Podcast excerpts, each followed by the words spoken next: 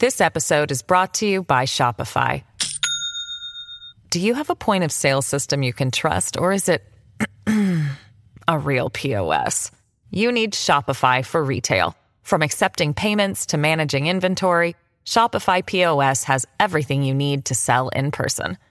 Go to shopify.com slash system, all lowercase, to take your retail business to the next level today. That's shopify.com slash system.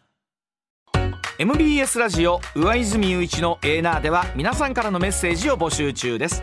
ニュースについてのご意見暮らしの中で感じたことなど送ってください。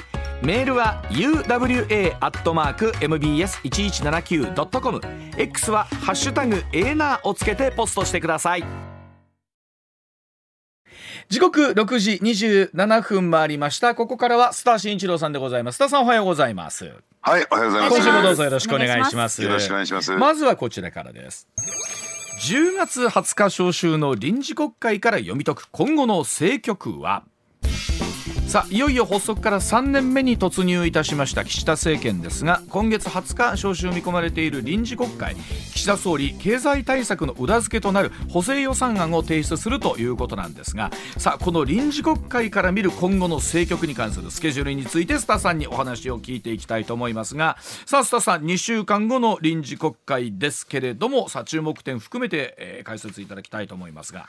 はい、あのまずざざっとですね、あの臨時国会のスケジュール感というのをですね申し上げておきたいんですが、はい、今はね、ご指摘あったようにですね、うん、えー、今月20日から臨時国会が、えー、召集されるということなんですけれども、はい、まあその中でね、えー、今ご指摘になった、うん、あの補正予算案というのがですね、うん、えー、この臨時国会で審議が開始されますよと、はい、まあもともとこの補正予算案って一体どんなものなのかというとですね、あの先にですね岸田首相がえ閣僚に指示を出した総合経済対策、まあ、景気対策ですね、うん、えー、これの策定を指示を出したんですけれども、うん、その経済対策のですね裏付けとなる予算的な裏付けとなるのがこの、えー、補正予算案なんですよ。はい、でこれがですね、まあ、今国会で提出されますよということになった。うん、でちょっと話が戻るんですけれども、まあ、この国会が始まる前にですね、はい、あのね、えー、この臨時国会会期中にですね解散があるんじゃないか。場合によっては冒頭頭解散になるんじゃないか、う。ん、みたいなことで、えー、大きく揺れ動いていたんですけれども、うん、なぜそうなっていたのかというと、うん、実はこの、えー、補正予算案に関連してるんですよ。ねでこれどういうことなのかっていうとですね、うん、あの補正予算案が提出されてしまうと、どうでしょうね、えー、まあ、えー、あの景気対策がですね今月いっぱいでまとめられて、うん、そうすると来月11月に補正予算案の提出っていう運びになっていくはずなんですね。でそうするとですねその審議が始まってしまうとまあ1か月以上かかるものですから、うん、えー、12月ぐらいに、えー、成立になる、そうするともう、えーね、解散を打ってているタイミングを逸してしまうんですよ。でないわけじゃないんですけれども、あの実は雪のシーズンにですね、えー、解散っていうのが、うん、なかなかこう難しいっていう状況になるんですね。やっぱりあの、うん、有権者がですね投票所に足を運ぶっていうのは、ね、なかなかちょっとね面倒くさくない状況になるというのが一つありますし、うん、でそしてもう一つは、えー、12月にね補正予算が成立するとなると1か月ちょっとかかりますからね、でそうするともう年末年始を控えてますから、これをまたですね年またぎの選挙戦なんてありえませんから、えー、なかなかこれ難しい状況になる、つまり補正予算案が提出されるのかされないのか、この辺がきっちり決まってなかったんですよ。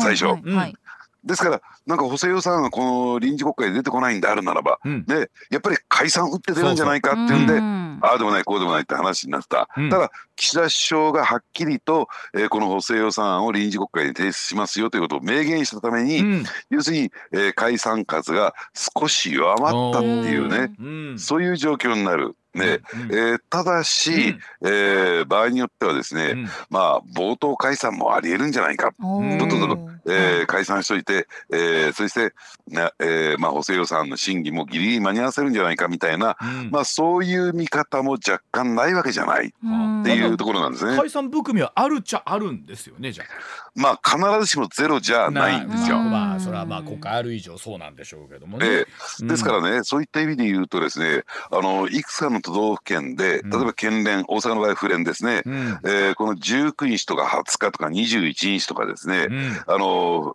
自民党の府連県連のですね、うん。えー党員党友集会とかね、うん。そういうのが相次いで開かれるんですよ。ほうほうほうほまあ、もちろんこれ国会開会されるということを受けての話なんだけども、うん。やっぱりそのあたりにそういうスケジュールが出てくるっていうことは場合によっては選挙もあるのでやっぱり、えーそのあたりに対応しておこうという動きじゃないのかなというねこういう島憶測も読んでるということなんです組織を一ね。回こう締めておくというか引き締めるってあるわけですね。そこのところで一回ね。えですから解散の確率は必ずしもゼロじゃないけども、うん。確率的には非常に低いですよっていうことをちょっと認識していただきたいなと思いますね。この後ねあのただその国政絡みで言うと22日に投開票が予定されているのが衆議院の長崎4区、うん。えそれから参議院は高知ですよね、えーええ。この2つの補選でこれさあ2つ取れるのかどうなのか一個一個の勝ち負けが非常にあのデリケートになってくるんじゃないかと言われてるわけなんですけれどもさあこの辺りどうなんでしょうね？おっしゃる通り、うん。でなぜこれが注目されてるのかっていうとですね、うん。やっぱり、えーこれで勝つ負けるによって、うん。えー岸田さんが解散に打って出るかどうかという一つの試金石になる可能性があるということで注目されてるんですよ。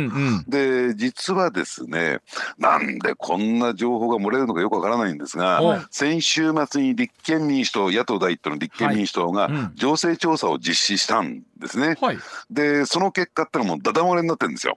で立憲民主党の中のね情勢調査が本来だったら、本来だったら極秘情報なのに、うん。でその結果を申し上げるとですね、うん。例えば長崎4区、うん。えーこれはですね金子さんという方は自民党の、うん。えー公認に出るんですが、うん。えーそして末次さんっていうのは立憲民主党、うん。えー金子さんがですねもうはっきり数字言っちゃいますよもうこれ、うん。いいのかどうか分かりませんけども、ほうほう38.5ポイント。で 細かいとこまで出てんな。はいはい。38.5ポイント。うんえーえー末次さん立憲民主党ですね、はい。36.0ポイント。おめちゃくちゃ競ってるじゃないですか。うん。そうなんですよ、う。んえー、3%いか3ポイントいかないんですよ。これはわかんないですね。うん。ですから今後のですね展開次第では逆転も十分可能ですよという状況になっている。う。んででそして高知徳島の、うん。えー参議院補欠選はい。挙なんですけれども、うんえーえーこれについてはですね野党系無所属の広田さんっていう方が、うん。これポイントで出てるんじゃなくて、うん。えーまあ、票数で出てるんですが、674。うん。ね。170えーはい。西内さん自民党の、えー候補ですね、はい。えー、588。リアルな数字やうな。ん。となると野党系無所属の広田さんの方がリードしているという状況うそうで特にこれ、えー高知徳島あのね5区なんですけどもはい合わせた区なんですけれども、えー徳島の場合はですね先の、えーまあ、知事選挙でうん自民党3分裂してるんですよそうで。したね。うんそうでした。うん。これが尾を引いていて、うんえーなかなかその自民自民党が一本化できないっていうことがちょっと劣勢に立たされてる部分なのかなと。そうすると現状でね、えー投開票日を迎えるわけじゃありませんけどもとりあえず一勝一敗的な流れになっている。今の段階で加えて、えーリードしているとはいええー長崎においてはわずかうん。2.5ポイント。そうですね。っていうね、うん。えーあ失礼、えー、1.5ポイント、えー、そうか。2.5ポイントですか。あーそうですね。2.5ポイントですね。2.5ポイントですね。えーうん。でそうなってくるとですねこれ2敗することもあり得る。これ全部の可能性ありますね。2勝もあれば1勝いっぱいあれば2敗の可能性もありますよね。ですから。えーえー横綱相撲をやってるわけじゃないですよと。うん。2敗になったらどうなるのかうん1勝1敗になったらどうなるのかとなるとうん。ちょっと岸田さんでは選挙勝てないんじゃないのと。うん。解散するのはいいけれども本当に勝てるんかいなうん。という状況になってきてこの補欠選挙の結果次第では、えー岸田首相の解散戦略にも大きな影を落としかねないっていうことでうん22日がちょっと注目かなと思いますね。これ一方でそれ迎える前にっていう話もねあの一説にはありましたけれども、もう一緒いっそことそのな衆議院の長崎補欠はもう一緒にやっちゃえみたいなところもあるんじゃないかっていうのもありましたけどもねうんでも今の状況かなりリアルなもの出てきましたがさこの辺り見ると岸田さんの今後の政局の運営どうなっていくのかそこに対しての非常に大きなポイントになってきそうなお話が続いてのこちらでございます。さあ解散総選挙の大義名分は減税って本当なんでしょうか、はい。さあ自民党の森山博総務会長は北海道北見の講演の中で政府が10月末に取りまとめる経済対策で減税が検討されていることを踏まえて税に関することは国民の審判を仰がなければならないと述べましたさあ衆議院の解散総選挙の大義になりうるとの認識示したものとされていますけれどもさここに来て、えーいろんな方から減税というお声が出てきております含めてですが須田さん解説いただきたいと思います。えーえー確かにですね、うん。この減税っていうのが、うん。えー総合経済対策の中で出てきているんですけれども、はい。あのー例えば、えー岸田氏はこう言ってるん。ですね物価高に苦しむ国民に成長の成果である税収増を適切に還元するとうん。いうふうに語っていて、はい。だから期待感が集まってるんですけれども、うん。ただですねその中身具体的なメニューっていうのが、うん。例えばうん。賃上げ企業、ねはい。今賃上げを求められていて、うん。えーね、その賃上げをしてくれた企業に対しては減税しますよ、はいこれが一つ。はい。それから、えー特許所得など、うん。ねえー特許を得てそれに対する、うん。えーまあ、リターンに関してはですね、うん。うん。えーまあ、それについては減税しますよ。これはい。企業に対する減税なんですが、うん。こういったメニューが出てきたんですよ。うん。あれ？うん。これって減税って呼べるの？そう。俺たち関係ねえじゃんっていう。うんえ。もっと直接的なやつい。うん。そう。うん。そう直接的なやつで言えばは例えば所得税減税であるとかそうそうそうそう。場合によっては消費税減税であるとそうかそう。そで我々が減税っていうとなんかイメージしてしまう期待してしまうのはそういったう減税ですよね。うん我々の懐にお金が入ってくるか来ないかっていうところにかかってくるんですけれども、はいそういったことは一切出てないということで、うん。でえーこの減税発言をしたんだけども、うん。その減税自体がですね、うん。偽減税っていうふうな うん。減税って言われたらやっいろんなぱ。言葉あるな偽減税。なるほどな。偽減税。はいはい。うんえーうんというふうなことではないの、ということでむしろ反発を招いてるというね。うん。昨日のあのあの須田さんさほら、はい最近何岸田さんを揶揄する言葉で増税メガネっていうのが最近キーワードになったじゃないですか。ねで眼鏡外してね、はいレーシックしてみたいですね 禁止展開なこいつはみたいな。でもあの言うてもそこってやっぱりいあいくら減税ってもこっちはそうは思ってないって言ったら意味ないですもんね。有権者の方がね。うん。そうなんですよ、うん。あのですから本来であるならばね、うん。まあ、減税というのは本、ね、考え方としては、えーね、ラジオ木の皆さんこういうイメージしてください、うんうんえ減税というのはもらわないんじゃなくてうん。本来もらうべきものをきっちりもらってそれを割り戻すから補助金なんですよ。はいはい。でうん。ですから財源が必要になる。うん。したがって、えー補正予算の中でそれを手当てしなければならなうん。い、その財源を確保して減税をするという形を取るんですね。うん。ですから、この補正予算案の中で、うん。やっぱり一番我々が期待したいのは、そういったえー減税であるとか補助金の類なんですよ。で、そうなってくると個人消費もぐっと上向いてくるんですけれども、これ、この減税メニューだったら、ね、やらない方がマシじゃないですかみたいなね。そうですよね。うん。いやね一方これえ須田さんいろんなあの自民党のね、えー要職の皆さんからもメッセージ出てきてるじゃないですか。その減税というかもうちょっと直接的なやつがええ。はい。でこれ何が大きな問題になっているのかというとですね、うんうん。これ絶対ちょっと注目してください、はい。もう近々今日明日中にも出てくるんですけれども、うん。えー自民党の中でもね、えー積極財政派と言われている人たちがいて、はい。はいえー例えばですね、うん。責任ある積極財政を推進する議員連盟、うん。えーまあその共同代表にはご当地のですね谷川智さんが就任されてるんですけれども、はい。まあそういった人たちが、えー世耕参院幹事長であるとか萩生田政調会長に対してうん提言をまとめて提出するんですよ。はいはい。でその中でおそらくタイトルとしては、まあ、この辺もね私ね、ええなーのためにですねもうしゃかりきになって取材ありがとをして、うございます。えーておりましてですね、うんうん。えーなんとか中身がですねまだ明らかになってないんですが、うん。タイトルだけ、うん。仮タイトルなんですけども、うんうん。えーね、これをキャッチしてきました。スクープしてきました。真水で20兆円の、えーまあ、財政出動を求める真水ベースですよ。真水20兆つまりもう直接的なやつが20兆ですか。うん。えーうわ。というぐらいの、えーまあ、財政出動を求めると。でというのはですね、まあ、あのこれね、えー、サバ読みをしなければ、うん、今需要と供給、うん、ねえー、企業や生産者の供給能力よりも需要がですね、うん、大体15兆から20兆円ぐらい少ないんですよ。でフルフル回転した場合の供給能力ですねこの場合。でそうするとそれを埋めないと景気は自律的に回復していけないんですよ。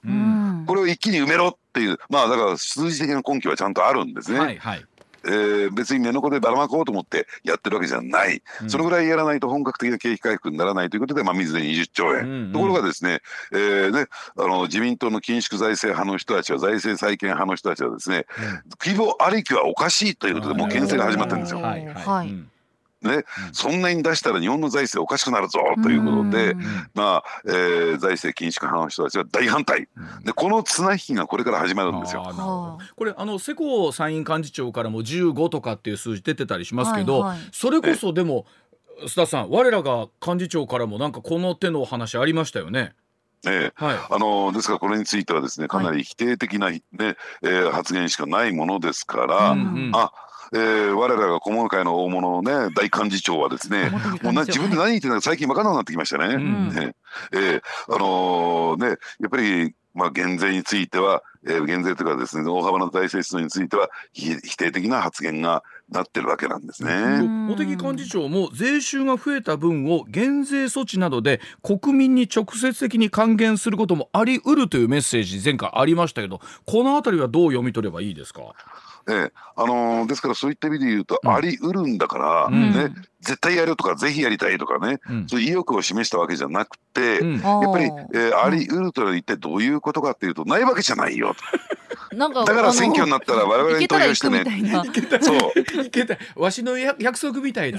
いけたら行くけど。いかんやんっていう。茂木さんはどっちなんですか？えあのやはりですね、はい、えー、岸田政権の、えー、まあまあ言ってみれば幹事長ということでね、うん、えー、党ナンバー2なわけですから、うん、やっぱり、えー、岸田さんと票速を合わせていく足並みを揃えていくというのが一点あります。はい、そして、えー、茂木さんのですね、うん、最大の後ろ盾、ね、茂木さんというとう、ね、えー、ね、うん、を切る借りる狐ですから、えー、やっぱり麻生ね、えー、党副総裁の顔色を伺ってるわけですよ。はい、すね、麻生さんっていうのは、ね、麻生さんっていうのは元財務大臣に務めたバリバリの、えー、財務省派、ね、緊縮財政派ですから、うん、そうなってくるっていうとないわけじゃないけどやっぱりないよっていうのは本音じゃないかなと。これ一方で言われてるその減税というのを旗印に選挙があるっていうところ含めて須田さんこの辺りの肝はどうですか？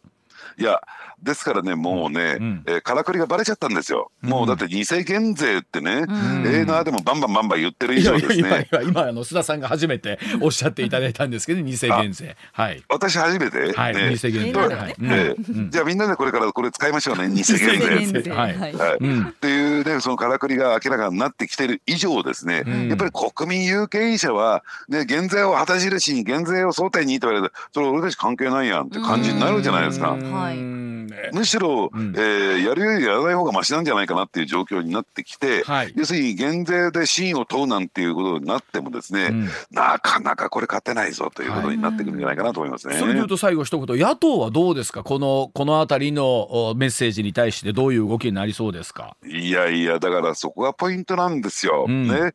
えー、やっぱり野党もですね特に消費税減税とか所得税減税求めていく方向なんだけども、ただですね、うん、えー、この低たらくなかなか支持率が上がっていかないという状況の中で、ねえ野党がそう言ってみたところでなかなか野党に票がぐっと動くような状況にならないっていうね、これがですね今の自民党のあるいは岸田政権のやりたい放題を許しているのかなと私は思いますよね、まあ、ただ本当それでいうとさっきお話しあった長崎の補選と徳島高知の参院の補選でどどうなっていくのかっていうところこれ結構本当占うところなりますねこれね。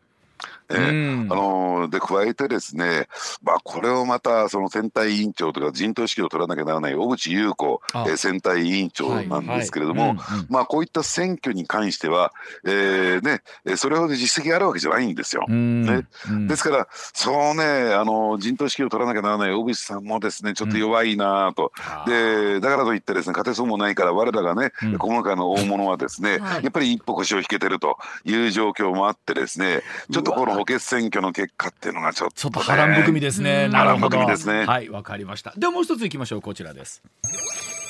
This episode is brought to you by Shopify. Do you have a point of sale system you can trust, or is it a real POS? You need Shopify for retail. From accepting payments to managing inventory, Shopify POS has everything you need to sell in person. Go to shopify.com slash system, all lowercase, to take your retail business to the next level today. That's shopify.com slash system. 時刻6時46分回りましたさあ史上初めて議長が解任されましたアメリカ議会では一体何があったんでしょうかえアメリカ議会の下院ですが野党である共和党のマッカーシー下院議長の解任動議が可決されまして昨日速報でお伝えいたしました。史上初めて議長が解任されるという事態が起きました、え原因はですね下院で多数派を占めている共和党内の内輪もめとされているんですが一体何があったのかということですけれども須田さん昨日は速報入ってびっくりしました。動議が出たの分かってましたがまさか可決されるとはだったんですけれども。うん。ええ。うん。あのーという意味で言うと結論から先に言うとですね、はい今アメリカ議会は大混乱混乱の極みを強めていて、うん。えー本来決めるべきことが決められないという状況になってます。ね。うん。あのーですから、えー、つなぎ予算案は、えーようやく可決を見たんですけれども、うん。じゃあこれが、えー可決されて何が起こるかっていうと政府閉鎖政府の機関が、うん。うん。えー仕事ができないという状況になってしまう。はい。はい。えーそんな状況になるとですね、えーやはり、えーアメリカ国債含めて金融マーケットは、うん。えー大混乱に陥るでしょうし、そうですよねうんうん。えーあるいはですね、えーまあ、国際的な話で言えばですね、うん。ウクライナに対する軍事支援もですね滞りかねないという状況になってしまうということで、うん。この動きというのは全世界に大きな影響を与えかねないんですよ。うん。じゃあそもそも一体何が起こっているのかというとですね、えー実は下院の与党だ多数派を占める共和党。うん。でこの共和党の中が大分裂を起こしてるんですね。うん。でまあ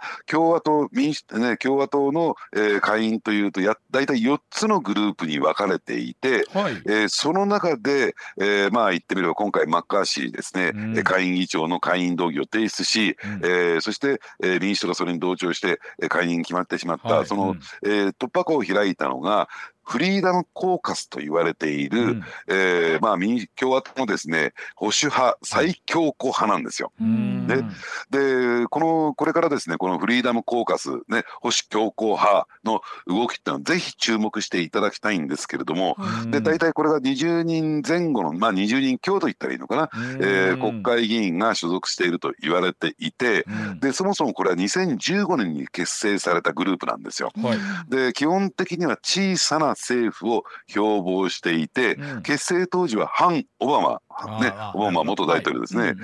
えーということで、まあ、言ってみればオバマ大統領という元大統領というとですね、うん。やっぱりそのリベラルの機種、ね。ね左派の機種ということで、うん。それに対する、えー対抗軸ということで生まれてきたということなんですね。これが1点目。うん。ですから、まあ、そういった意味で言えば、バリバリゴリゴリの保守ということなんですね。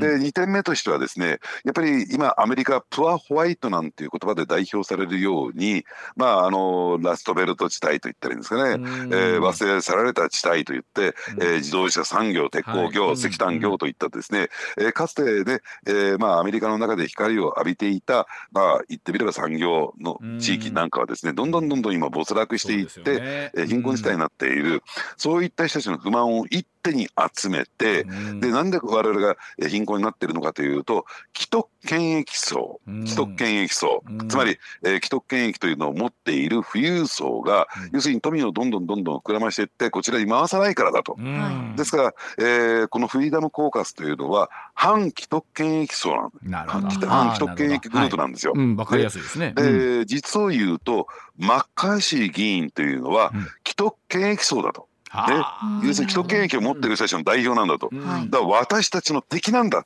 ていうのが元の前提としてあるんですよ。なるほどな。うん。ですからそういった意味で言うと今回の、うん。えー国会運営の仕方が妥協の仕方に不満を覚えているわけじゃなくてもともとですね、うん。えーその既得権益の代表者であるマッカーシーは、うん。マッカーシー下院議長は、同じ共和党の中にあってもですね、うん。打倒すべき存在なんだというようなイメージを持ってる。だから、えー下院議長選挙が十数回も開かれてなかなか決まらなかった決まんなかったんですもんね。でもこういう経緯があるんですよ。はい、でここに対していよいよアメリカ大統領選挙に出てくるであろうと言われているトランプさんとの関関係含めてなんですけれどもではお知らせ挟んでそのあたり、えー解説いただきたいと思います。上泉雄一のエーナー MBS ラジオがお送りしていますさてスタさんお話途中になりましたがそのマッカーシーさん解任されたということなんですけどその強硬派といわれるフリーダムコーカス、えー共和党の保守強硬派なんですがこの人たちはトランプさんと近いというふうに見ていいんですよね？そうなんですね。はい。あのですから先ほど20人程度のですね、うん。所属議員がいると申し上げましたけど、その8割がトランプ派と言われているんですよ。うん。はい。えーまあ、トランプ派ってどういうことなのかというと、うえー先もですね議会選挙において、うん。えートランプさんの推薦であるとかバックアップを受けてきて、はい。受けて当選した方なんですね。うん。うん。ですからイコールではないんですがフリーダムコーカスイコールトランプ派と呼んではないんですけれども、うん。まあ、かなり大きく重なっているということなんですね。うん。うんあのですからその発想としては、えートランプ大統領も元大統領もですね、うん。ラストベルトをなんとか、えー復活させようじゃないか、あるいはアメリカ第一主義ですよ。小さな政府ですから、うん。うん。要するに予算を抑えて、まあ、海外に対してですね外国に対してどんどん支援なんかしてきませんよっていうところではその発想思想が非常に似通ってるんですよ。うん。ですからこういう人たちがですね、えー動き出すと来年の大統領選挙にも大きな影響を与えるということなんですね。まあ、一方で最近アメリカのその共和党内の色を見ててもそうなんですけどウクライナに対するスタンスがね随分ちょっとねいろいろ出てきたなと思うんですけどこのあたり須田さんどうですかね？ええ。うん。あのですから、えーウクライナにですね、ん。あの支援するっていうことに関して言うとですね、うん。えーそんなお金があるんだったらもっともっとアメリカ国内にお金を使えというところで非常に国民というか、ね、有権者のですね受けがいいんですねこの辺りはね。アメリカ国内やっぱりそういう話が出てきてるんですねやっぱりね。もうかなり根強く出てきてますね。えー。でこの辺りが、まあえーそれこそ今後のそのいわゆる今日は、えー、と会員の中でどんなふうに議論されていくかということになってきそうなんですけれどもさあ、えーその辺りが気になるところということであります。続いての話題こちらです。盗撮で大手塾の元講師2人が逮捕されました。日本版 DBS の行方はどうなるんでしょうか。松野博一官房長官3日の記者会見で大手中学受験塾であります四谷大塚の複数の元講師が教え子の小学女児を盗撮したなどとして逮捕された事件についてえー小学生の学習指導にあたる塾講師としてあるまじき悪質な犯行だと強い口調で非難しました、さあ子どもと接する仕事に就く人に性犯罪歴がないことを確認する制度いわゆるこの日本版の DBS の一刻も早い導入を求める声もある中なんですがさあ現状どうなんでしょうかということですが、まあ、須田さんこういったお話出てくるとやっぱ早く導入してほしいよなと思う、えー親御さん含め多いと思うんですけれどもどうでしょうこのあたり。うん。ええあのこれに関してはですね、うん。結構いろいろな問題をはらんでいるので、うん。えーラジオを聴きの皆さんがね、うん。えーどうお考えになるのかどういうふうに判断するのかというのをぜひしっかりと考えていただきたいなと思います。うん。えーじゃあこのそもそも DBS って一体何なのかというとうん。もともとはイギリスにある制度でしてね、うんあのディスクロージャーバーリングサービスといってですね、えーまあこそれをそのまま日本語訳すると前歴開示前歴者就就職制限機構というね、うんえーそういう機構がありまして、うん。でこれに対してですね、えーまあ就職、まあ、するにあたってはですねここに問い合わせをして、えー採用するにあたって問い合わせをしてですね、まあ、前歴についてチェックしようじゃないか、えー特にですね、えー子どもに関連する職業に就く人に関しては、うん。そういう性犯罪歴があるのかないのかこれをチェックしていこうというそういうような仕組みなんですね。でこれちょっと、えーね、あの誤解しないでいただきたいのは、うん。えーこの制度というのは何にも秘密裏にね、うん。えーまあ、採用する側の企業であるとか機関がですね、えーやるわけではなくて要するに相手側のつまり就職を希望する側の了解を得た上でこのチェックをするということなんですよ。あのまあ、そういうふうなえー形で人権が尊重されているわけなんですけれども、うん。ただこれについてですねやはり日本でも、えーこれをどうこういう仕組みを導入していくべきだという声がうん。やっぱり高まってきているということで、えーまあお今国会にもこれが提出されるんじゃないか法的な裏付けとなる法案が提出されるんじゃないかと思われてたんですが、はい。とりあえず見送りになりました。うんね。えーですから次の通常国会来年の通常国会での議論になってくるんですけれども、うん。ではなぜこれは提出されないうん。まだ、えーまとまってないのかっていうとですね、うん。まあ、あのとりあえず、えーこれが義務化できるのは、うん。えーこの、ね、制度の利用を義務化されるのはですね学校保育所、えー児童養護施設などいわゆる、えー何らかの形で政府の認可を必要とする施設なんですね。うんうん。で任意となるのはみ無認可保育園はあ。学童保育、うん。塾習い事ということで、うん。えー政府の認可を必要としないためにうん。強制力が伴わない。じゃあこれについてどうするのかという問題が、えーうん一点ありますよね。うん。それから、えーこの登録をするそのデータ情報はですねずっと未来永劫ではなくて一定期間区切ろうじゃないかっていうところがある。うん。ね、じゃあそれをどの程度に、えー区切るのか、うん。そして登録する対象ってのはどうするのか。例えば不起訴処分になった場合はどうするのかうん。とかね、うん。えーいろいろな問題がちょっとはらんできていて、はい。でここでね一番大きなポイントになってるのはうん。加害者の人権なんですよ。加害者の人加害権。者の人権。ね。はい。えーこういったこの手の話が出てくるともちろん被害者の人権守らなきゃ大事な大大切なのは大事なんだけれども、はいうん。その一方で加害者の人権どうするんですか？つまり何が言ったらいい、い言いたいのかっていうと、うん。えー憲法で規定されているところの,、うん。えーね、あの職業選択の自由を犯すことになるんじゃないか、はいはい。うん。私はこの職業に就きたいというところに関して、うん。一定程度の制限を与えることになって、これ憲法との整合上どうなの？整合性上どうなの？という議論になってしまってるんですよ。えーですから、あのそれを登録する情報を登録するのもいいけれども、うん。その辺の立て付け、ね、で加えて、えー性犯罪というとですね、えー例えば売買収の場合ですと,、うん。えーとそれぞれの自治体の条例によって規制されますからうん。ばらつきがあるんですよ。そうなるほど。うんでその辺を抑止を通さないでいいのかとかね、うん。やっぱりそういった形で、うん。えー公平公正の原則であるとか、えー加害者の人権というところが、えー頭をすぐ持ち上げてきてしまうというところで、うん。私はその辺に対して非常にこう厳しい面を向けてるんですけれども、うん。じゃあ果たして、うん。えーであの有権者の皆さん義務権者だけではないですね、うん。えー国民が、えどうそれを受け止めるのか、うん。ねうん。えーというところをちょっと考えていかないとおそらくかなり大きな議論になっていくと思いますよこれ。まあ、再犯率も高いというところも含めてありますんでそのあたりもね一つ議論になってくるんだろうなというのはあると思うんですけれどもたあのこうやって思うと須田さんあの一つね法律を作るって時に今る今おっしゃったような感情的なところとねあのお父さんお母さんとしては一刻も早く、ん。えーこういうものを整備してほしいっていう思いと、まあ、もちろんその人権とでこの場合どうするんだった。らなかなかやっぱり一つ、えー法案通すにしても細かい議論まで増えてやっぱり必要になってくるんですかねこれね。ねえ。うん。ただ私思うんですよ、うん。やっぱり未成年者子供のですね、まあ、えー性犯罪、まあ、もちろん性犯罪も問題だし、うん。えーこれ虐待ですから、うん。もう絶対的にこれはなくしていかなきゃならない。はい。ですからやっぱりその加害者の人権も一定程度抑制する形でね、うん。早急にこういった制度を導入して、うん。えー一刻も早く被害者をですね、うん。えーゼロにするということが最優先なんですよ。それを絶対優先しなきゃならない。はい。ですから、えーそのあたりをぜひ考えてもらいたいなとうん。私は思いますよね。上泉雄一のエーナー MBS ラジオがお送りしています。取れたてピックアップニュース。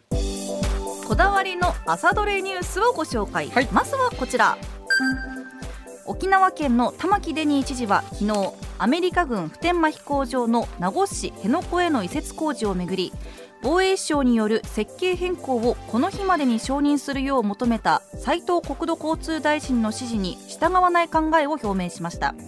これを受け政府は今日にも知事に代わって国土交通大臣が承認する大執行訴訟を提起する方針です。玉城知事にとっては本当に板挟みになりまして、はい、まああこれまでの選挙でですね移設反対というところを掲げて公約で知事になりました、まあ、一方で最高裁の判決は出ました。でもこのまんま、えー、行政の長としてルールに従わないというわけにもい。かないという中での今回の判断ということになったんですけれどもさあ本当に苦しい立場だと思います。はい、続いては波紋を呼んでいるこちらのニュースです。ジャニー喜多川氏の性加害問題でジャニーズ事務所が今月2日に開いた記者会見にあたり質疑応答の際に特定の記者を指名しないようにする NG リストが存在していたことが昨日分かりました。また日本テレビは昨日夕方のニュース情報番組で性加害問題に関するこれまでの報道対応などについての社内調査結果を公表し、うん。ジャニーズ事務所に対するさまざまな忖度があったと認めました、まあ、今回、その NG リストの話とが出てるんですけれども、はい、まあ、これ、ジャニーズ事務所もコメントを出していて全くそういったものは存在しない。むしろそれをあるというふうな話をした時に井ノ原さんがそんなのダメだよって言ったというところ結構細かいところまで、えー、お話をしてたというところだったりしますので、はい、この辺りは一方で、えー、その会見を仕切った会社が忖度したんじゃないかというところがあります。この辺りの真相分かりませんけれども、まあ、でも本当になんかいろんなものが出てくるなというのをこのニュース見て思いましたね。はい、はい、うん、続いてはこちらのニュースです。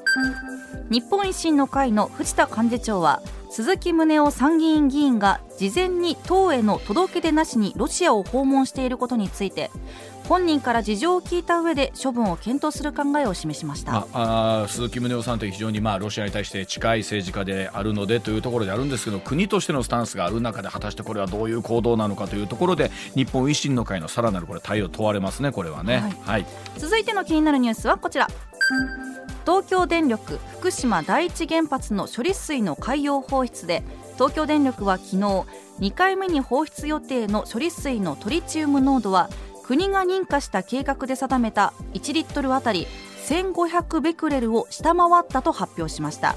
波が荒いなどの問題がなければ今日2回目の海洋放出を始める予定です、まあ、高市大臣も IAEA の総会でしっかりメッセージ出してたということでありまし国際的な協力も得られる中で、まあ、中国さらにまたどんな対応出てくるのかというところでありますけれども日本としては粛々とした態度でということになるんでしょうね、うん、はい、続いては大阪・関西万博の気になるニュース、うんうん2025年大阪・関西万博の海外パビリオンの建設が遅れている問題で少なくとも1カ国が自前で建設するタイプ A を断念し、うん、日本国際博覧会協会が建てた建物を複数の国で共同利用するタイプ C へ移行する方向で検討していることが関係者への取材で判明しました。はい協会が建てる箱型の簡易施設に3カ国が内装や外装を施すタイプ X へは他の1カ国が移行を決めていますが、うん、タイプ C への検討状況が明らかになるのは初めてです、まあ、いわゆる万博の花と言われるパビリオンというのはそのタイプ A にしていくといろんな国のそれぞれの文化を表したデザインがということになるんですけれどもこの C とか X になってくるとそのあたりっていうのがね少しずつあの確一的なものになってくるということなんで、はい、まあ、本当に工事の進行具合も含めてですけど大丈夫かな？ちょっと心配ですね、ね、楽しみです、はい、では続いていきましょうか。はい続いては私たちの生活に身近なこちらの話題です。経済産業省が昨日発表した2日時点のレギュラーガソリン1リットルあたりの全国平均小売価格は前の週の調査より1円20銭低い179円30銭となりました、うん。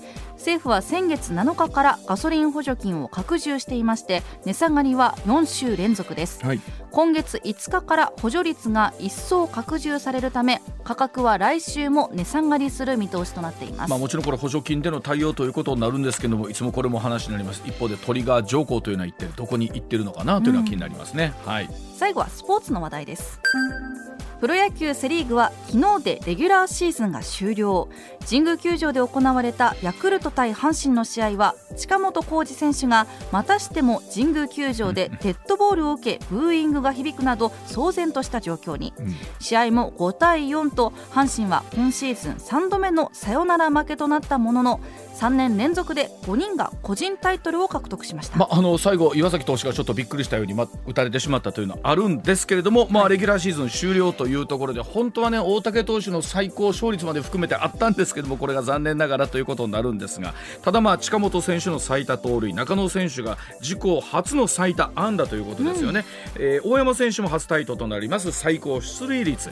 岩崎投手と岩崎投手の最多セーブ村上投手の最優秀防御率。これ1.75ってのはすごいですよ。